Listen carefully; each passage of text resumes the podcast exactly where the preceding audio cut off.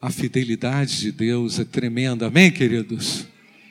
E quando a gente fala da fidelidade de Deus, de um Deus fiel, é preciso lembrar, irmãos, que a fidelidade não é um traço comum a nós. Não temos uma virtude natural para a fidelidade.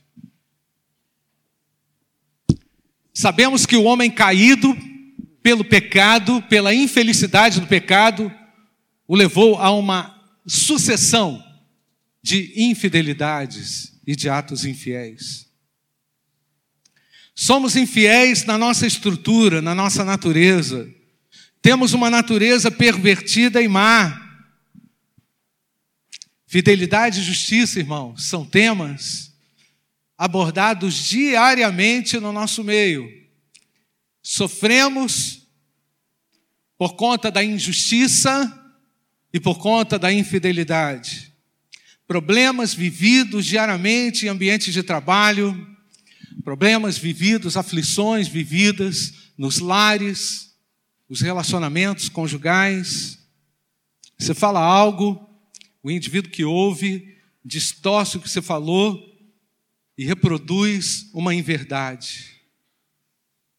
Ou você confia algo a alguém e, essa, e esse fato que você relatou a alguém, daqui a pouco se espalhou. Quem fez isso? Quem falou isso? Como que isso chegou a esse tamanho, desse tamanho, dessa forma? Portanto, irmãos, pastores, líderes, chefes, supervisores, são vítimas de muitas conversas atravessadas, injustas, fora de propósito, mas, mas na verdade, irmãos, todos nós vivemos num contexto de queda, um contexto complexo. Eu não precisaria exacerbar isso ou exagerar, ou você pode achar que eu estou exagerando, mas a verdade é, irmãos, que a maioria dos problemas que nós administramos no nosso dia a dia estão relacionados a essa quebra de confiança, essa falta de veracidade, de autenticidade das pessoas. Mas nós anunciamos aqui um Cristo que dá solução ao problema da injustiça e da infidelidade. Todo mundo, independentemente da sua posição, sofre com esses elementos. Eu poderia aqui, irmãos, exemplificar uma série de fatos que já ocorreram sobre mim, meu trabalho antes no ministério, no ministério pastoral, pessoas que maliciosamente foram infiéis no tratamento das informações.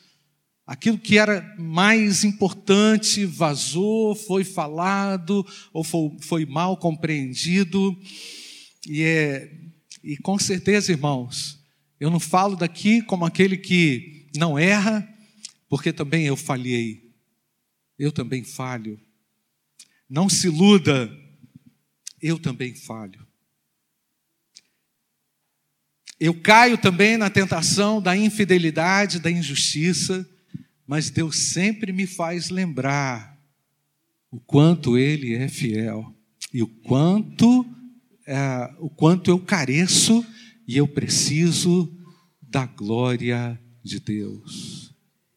A diferença daquele que vive sem Cristo para aquele que vive na dependência de Cristo é que ele tem sobre si, na sua consciência, no seu coração, aguçada a força do Espírito Santo, a luz do Espírito Santo, a direção do Espírito Santo, o incômodo do Espírito Santo, a fazer lembrar que ele não pode mais ficar naquela condição. Eu falava hoje na minha classe de escola bíblica dominical para os meus alunos. É, onde é que estão os meus alunos? Tem alguém aqui dos meus alunos? Ih, pouquinho. Eu, eu, eu. Eu falava aos meus alunos hoje de manhã, cedo, que pecado precisa ser confessado, não no atacado, mas no varejo.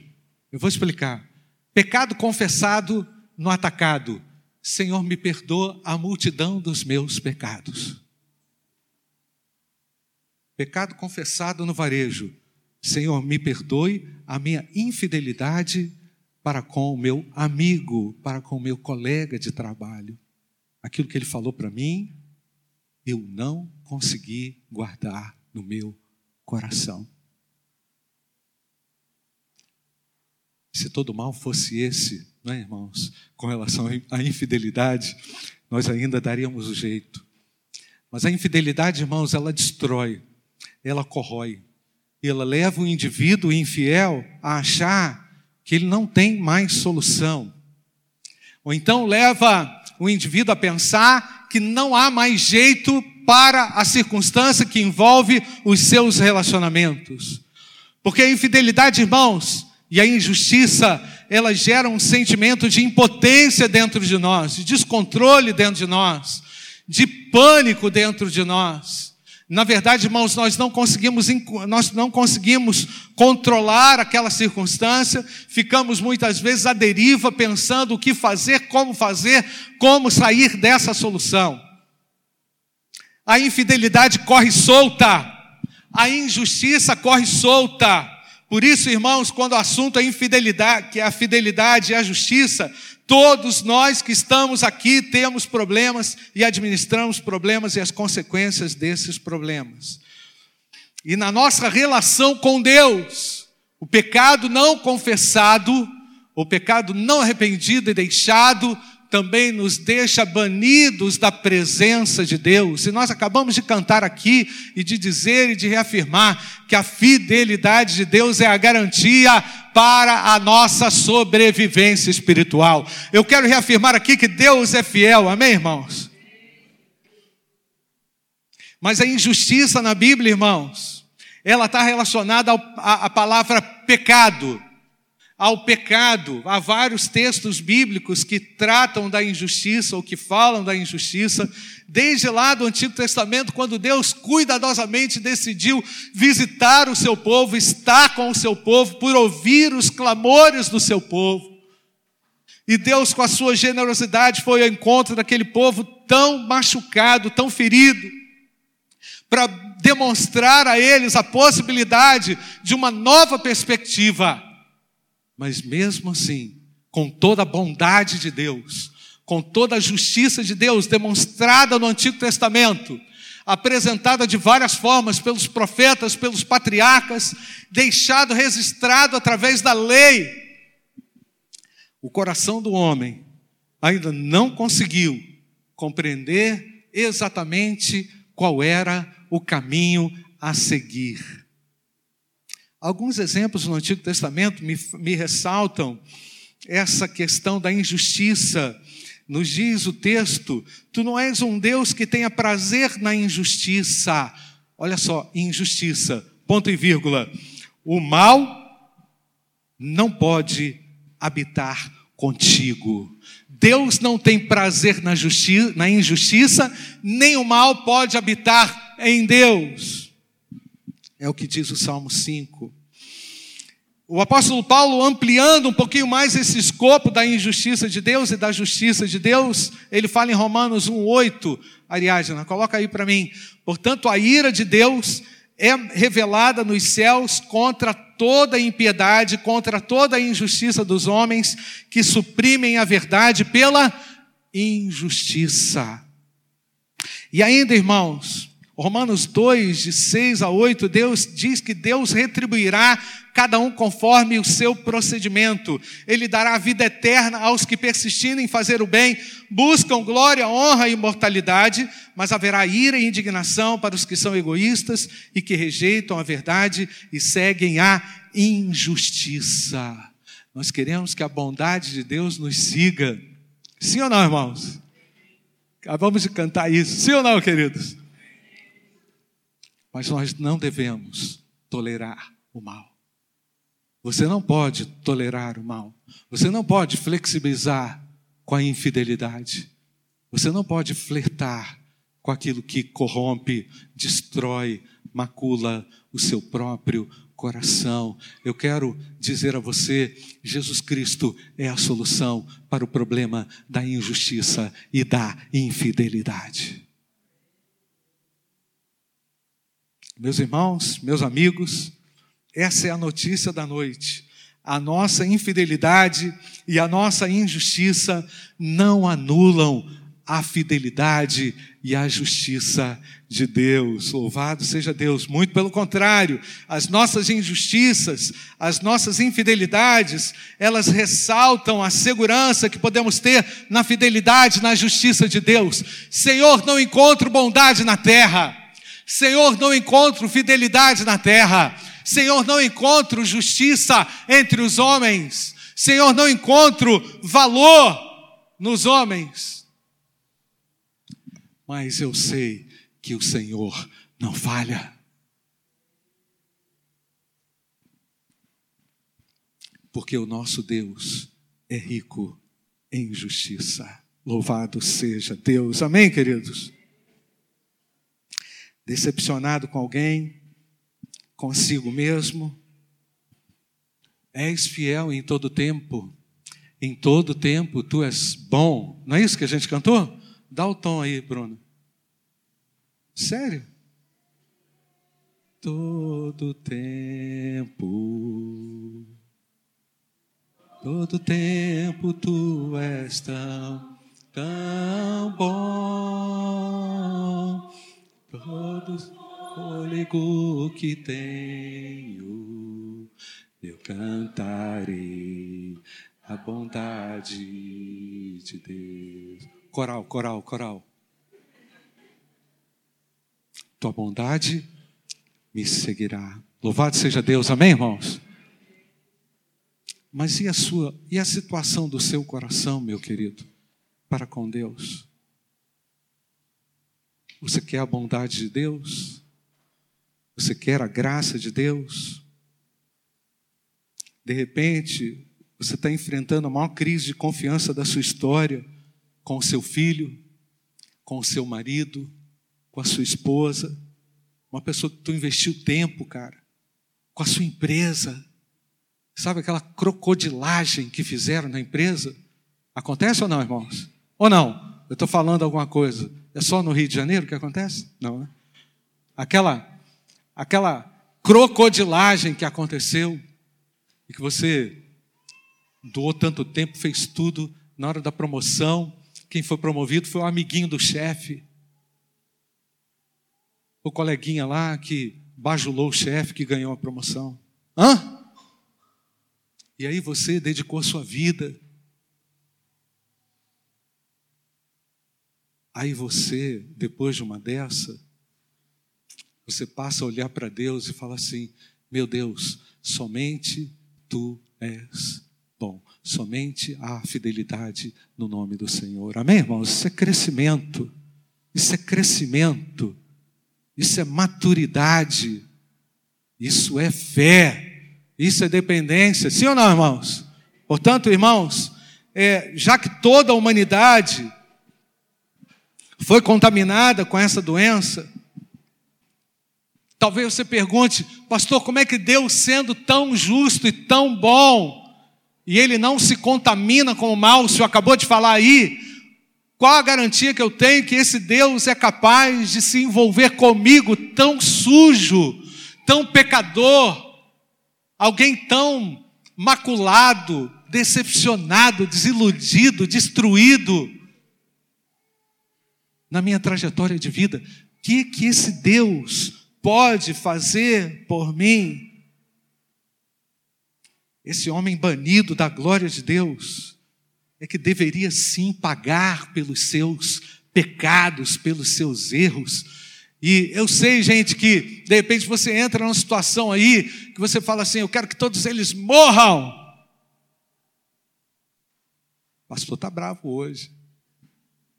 Mas é, é, é o impulso que de repente te coloca numa situação em que você também, depois de ter sido pisado e machucado, que é aquilo que você quer fazer com o outro também, detonar com a vida de alguém. Meu querido, se você entrou aqui, de repente, todo detonado, querendo detonar com a vida de alguém, eu quero dizer a você que Jesus Cristo é o caminho, é a verdade e a vida que Ele pode tirar você desse lamaçal de injustiças, de pecados, de infidelidades, de tortura. Pastor, minha vida está uma tortura.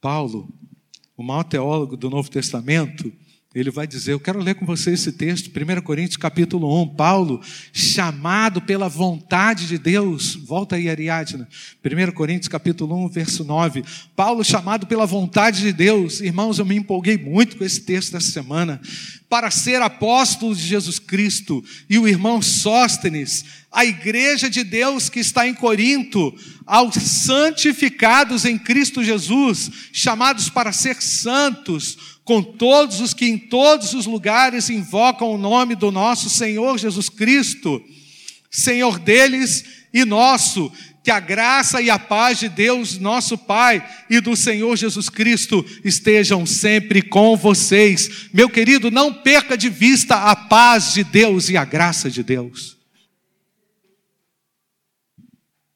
O apóstolo Paulo está escrevendo a uma igreja, mas a visão dele não é de uma igrejinha, não. Não era só de um, de um grupinho. Fala igrejinha não no sentido negativo ou pejorativo, mas não eram só um grupo de pessoas. Ele sabe que o sangue de Jesus derramado na cruz do Calvário foi para todos é para todas as pessoas que o reconhecem como Senhor, como o único que pode anular o problema da infidelidade e perdoar pecados. Glória a Deus, Jesus Cristo perdoa pecados. Jesus Cristo te tira de uma condição de infidelidade e de injustiça. E é por isso que ele fala aos Corinto, ao, ao povo de Corinto, que essa graça ela seja multiplicada poderosamente, estejam sempre com vocês, não percam de vista a paz de Deus. Uma paz que excede todo entendimento. Meus irmãos, como é bom você às vezes não ter um centavo para é, prosseguir até o final do mês. Que dia é hoje, irmãos? Que dia é hoje? Só Jesus até o dia 30, não é assim, irmãos? Que o pessoal fala. Você de repente não tem, não tem 10 reais para você comprar um salgado, mas você pode deitar com o travesseiro tranquilo, deitar no seu travesseiro tranquilo, sabe por quê, irmãos? Porque a paz de Deus está sobre você.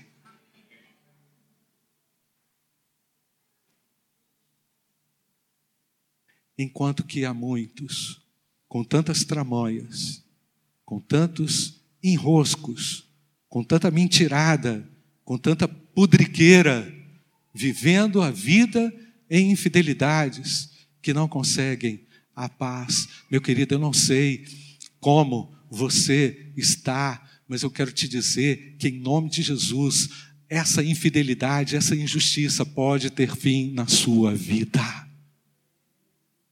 Você não precisa ser escravo da sua má história. Você não precisa ser escravo da sua má conduta. Você não precisa ser escravo de uma situação aliciadora, escravizante. Jesus Cristo veio dar esperança para os homens, para todos. Você está incluído nisso.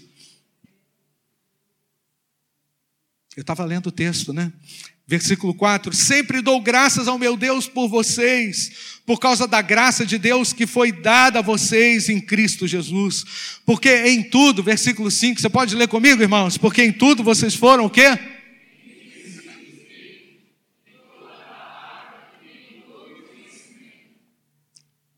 Está vendo a riqueza do versículo 5, Ariadne? Vocês foram o quê? Enriquecidos em quem, irmãos? Nele, na pessoa de Jesus Cristo. O apóstolo Paulo aponta para a solução. Vocês são ricos nele, não é?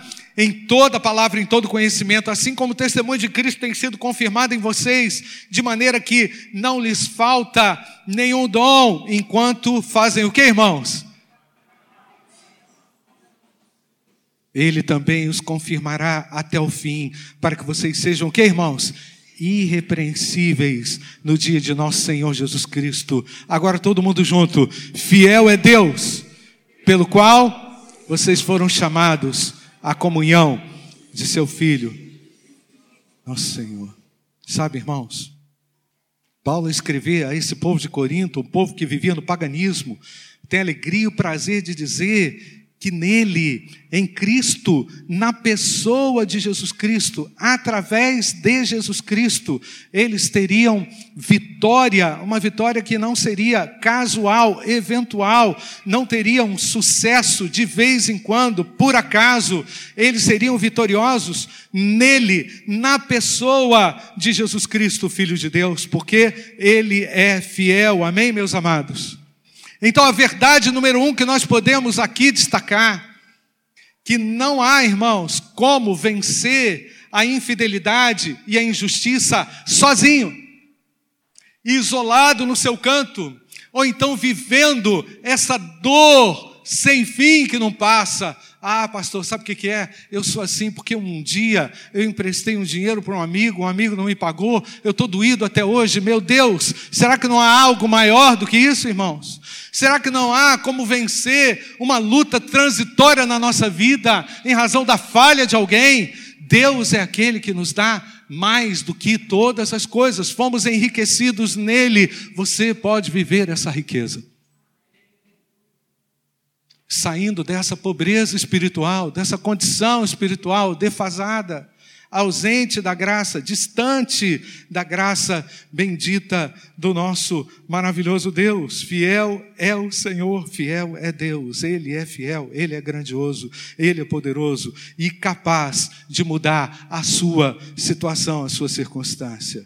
Verdade número um: é possível, é possível experimentar a vontade de Deus, e essa vontade soberana de Deus passa pelo reconhecimento de que sozinho você não consegue vencer, somente em Cristo você poderá vencer. Irmãos, todos os crentes, olha que coisa extraordinária, que maravilha que o apóstolo Paulo diz.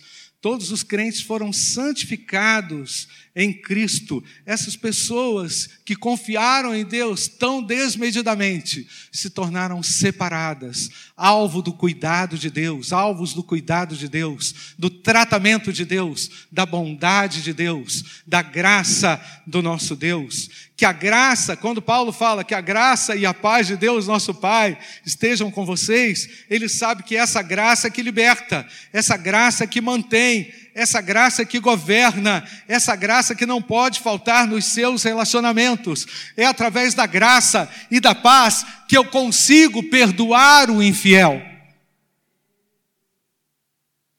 É através dessa graça, dessa virtude graciosa que está sobre você, você vai dar conta de olhar para essa pessoa que deve você e não te paga. Essa pessoa que promete, que mente descaradamente e às vezes você tem que conviver com isso. Pastor, como é que eu vou dar conta? Fiel é Deus, amém, irmãos? Fiel é o nosso Deus. Eu sei, gente, que humanamente falando, há muitas situações ou circunstâncias que estamos inseridos em que a gente não dá conta se a gente estiver na carne. Sim ou não, irmãos? Se a gente tiver uma atitude da carne, a gente é capaz de cometer uma loucura, mas fiel é Deus que a graça e a paz não falte sobre o seu coração. Eu quero falar com você que está atormentado, que não consegue descansar. Eu quero falar com você que vive o drama de uma decepção, de uma desilusão. Jesus Cristo pode tirar perfeitamente dessa condição de fracassado, entre aspas, para uma nova condição de vida, se você entregar o seu coração a Ele. Não só o seu coração, mas reconhecer também a limitação da sua dor e dizer: Pai, essa dor, ela me arrebenta, eu não dou conta, eu não consigo, eu não dou conta de andar com esse negócio dentro de mim, eu preciso da tua paz. Paz seja convosco, diz o Senhor. Você pode falar isso para a pessoa que está perto de você? Que a paz de Deus, não é qualquer paz, não, tá, gente? Que a paz de Deus, que a paz de Deus, que a paz de Deus esteja contigo, sobre a sua vida.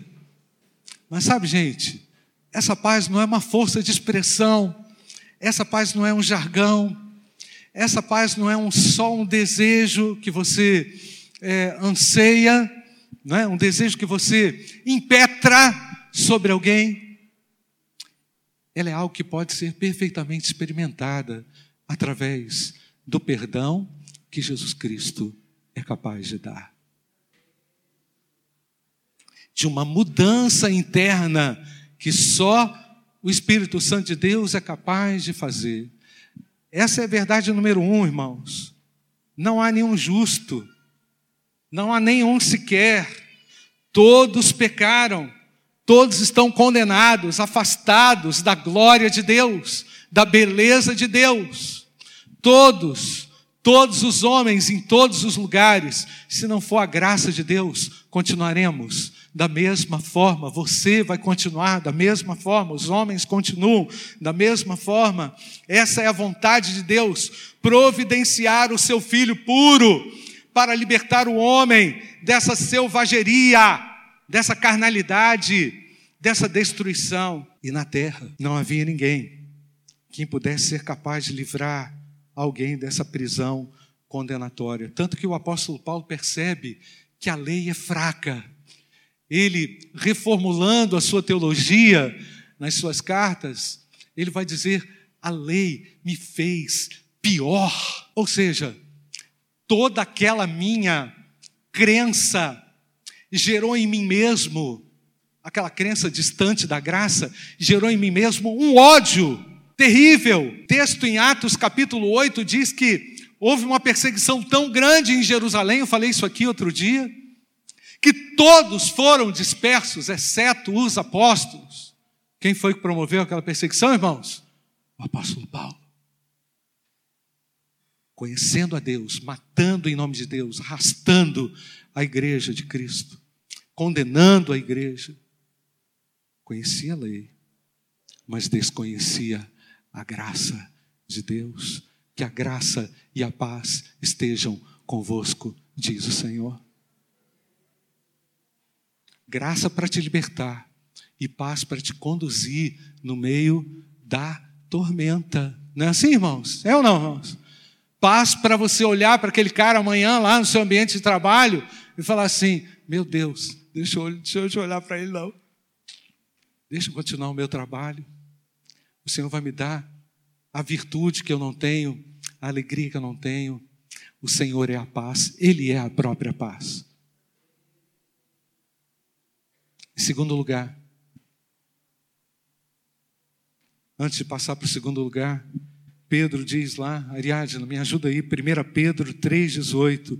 Pois também Cristo, vamos ler todos juntos, irmãos. Olha só que grandeza que o velho Pedro nos traz em 1 Pedro 3,18. Pois também Cristo, todo mundo junto, padeceu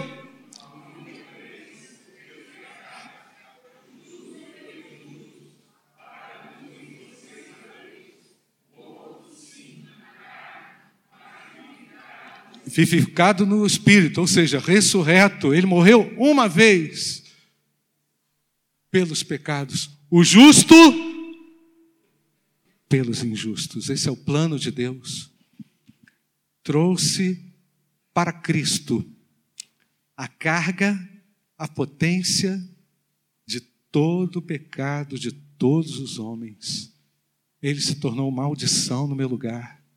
Ele se tornou destruição no meu lugar, foi aniquilado no meu lugar. Aquele lugar era seu, aquele lugar era meu, mas o sangue de Jesus, ele precisou ser vertido para te purificar de todo o pecado, de toda injustiça, de toda infidelidade. Estamos gratos pela graça. Você é grato pela graça, sim ou não, querido? Por causa dessa graça, nós buscamos ser responsáveis pela gestão dessa graça no tempo presente na nossa vida e também pelo que essa graça anuncia no futuro. E aqui está o segundo ponto. Amigo, entenda: há um dia reservado para a manifestação da justiça de Deus sobre a terra. Diz o texto que acabamos de ler que ele também nos confirmará até o fim, versículo 9, 1 Coríntios 1, verso 9, para que vocês sejam, como irmãos, irrepreensíveis. Aonde, irmãos? Aonde? Quando? No dia.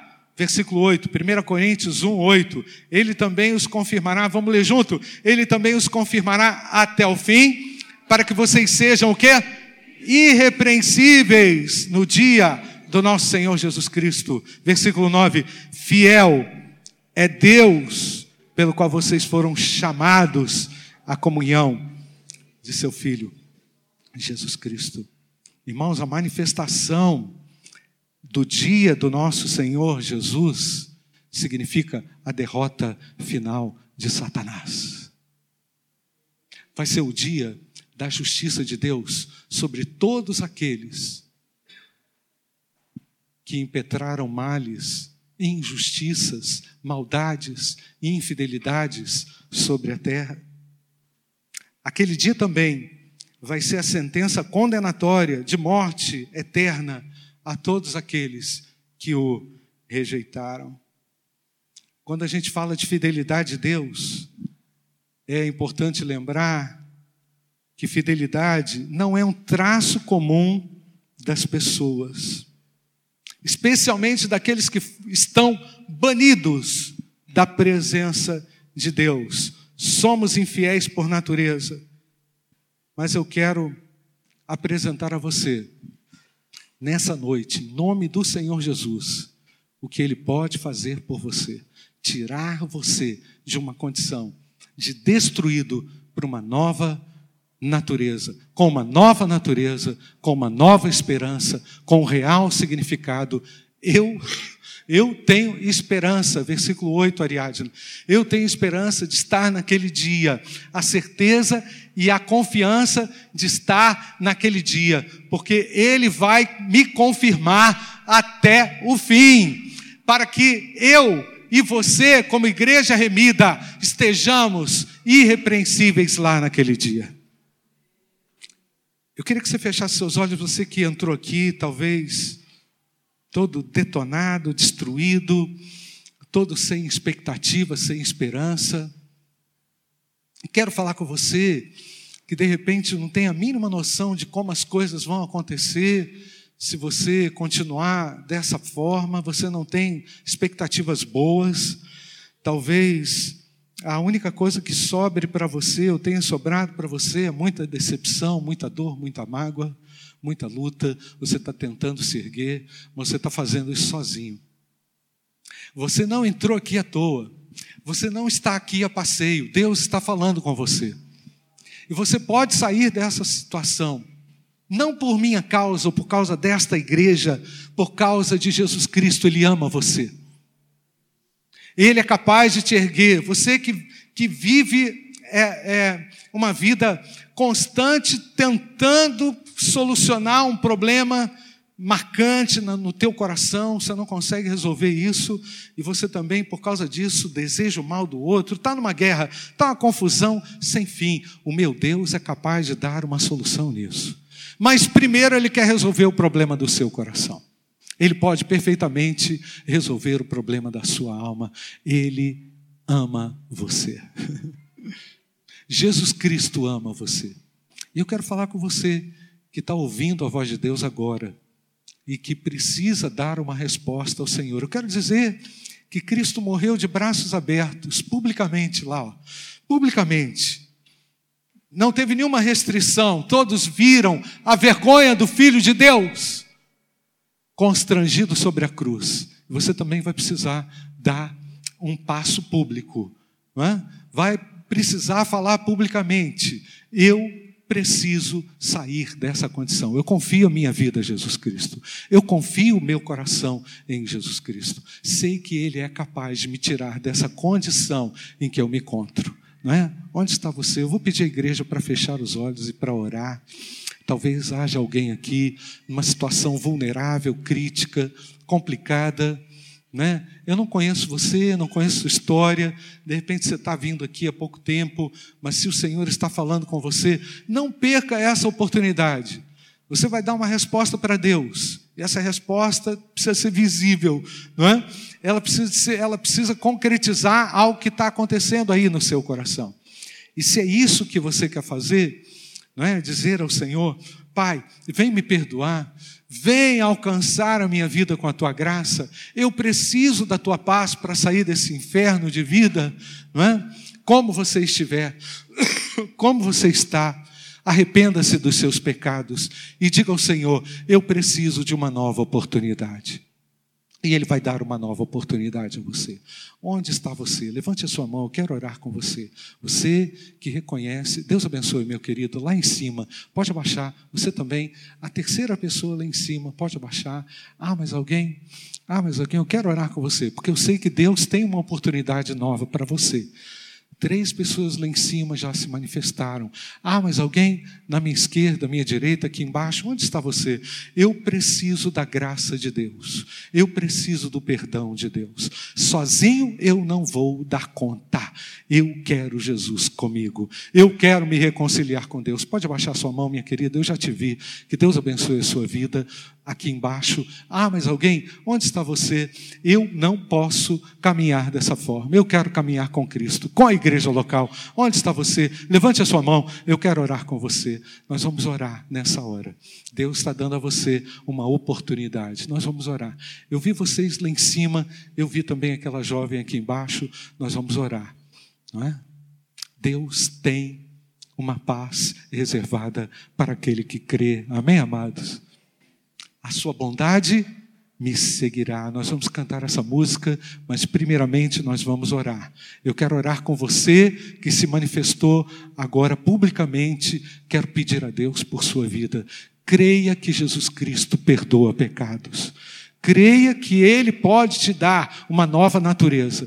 Creia que Ele pode te dar uma nova esperança uma esperança real de ser totalmente renovado no seu poder. Nós vamos orar agora com você que levantou a sua mão. Ah, mas alguém que quer também tomar essa decisão, levante a sua mão bem alta. Eu já vi a senhora ali. Pode abaixar, pode abaixar a sua mão. Eu já vi a senhora ali à minha direita. Pode abaixar. Ah, mais alguém? Nós vamos orar. Pode abaixar, minha querida. Que Deus abençoe a sua vida ali atrás, na galeria, aqui embaixo.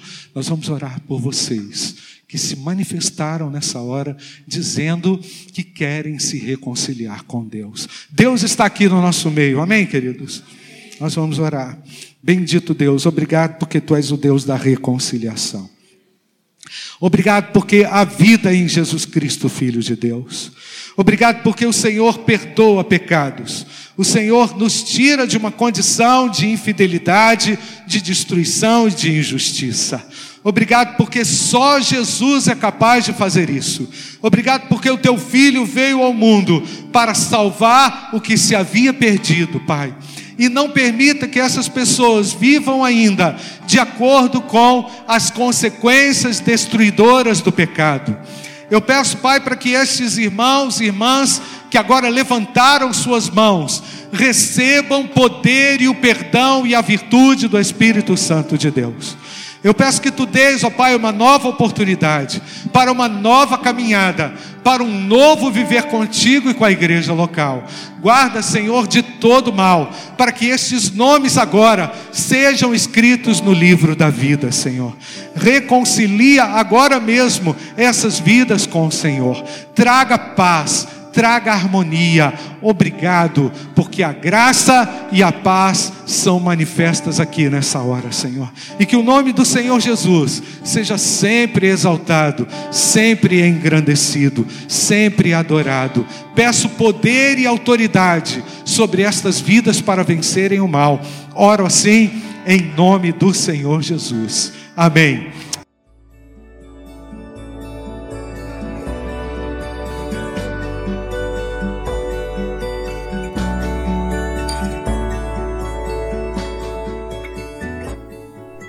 Igreja Batista do Bom Retiro tem plena convicção de que a palavra de Deus é poder para salvar e transformar vidas. Nosso desejo é que essa mensagem tenha alcançado seu coração. Para saber mais sobre quem somos e em quem acreditamos, acesse ibbrpatinga.com.br.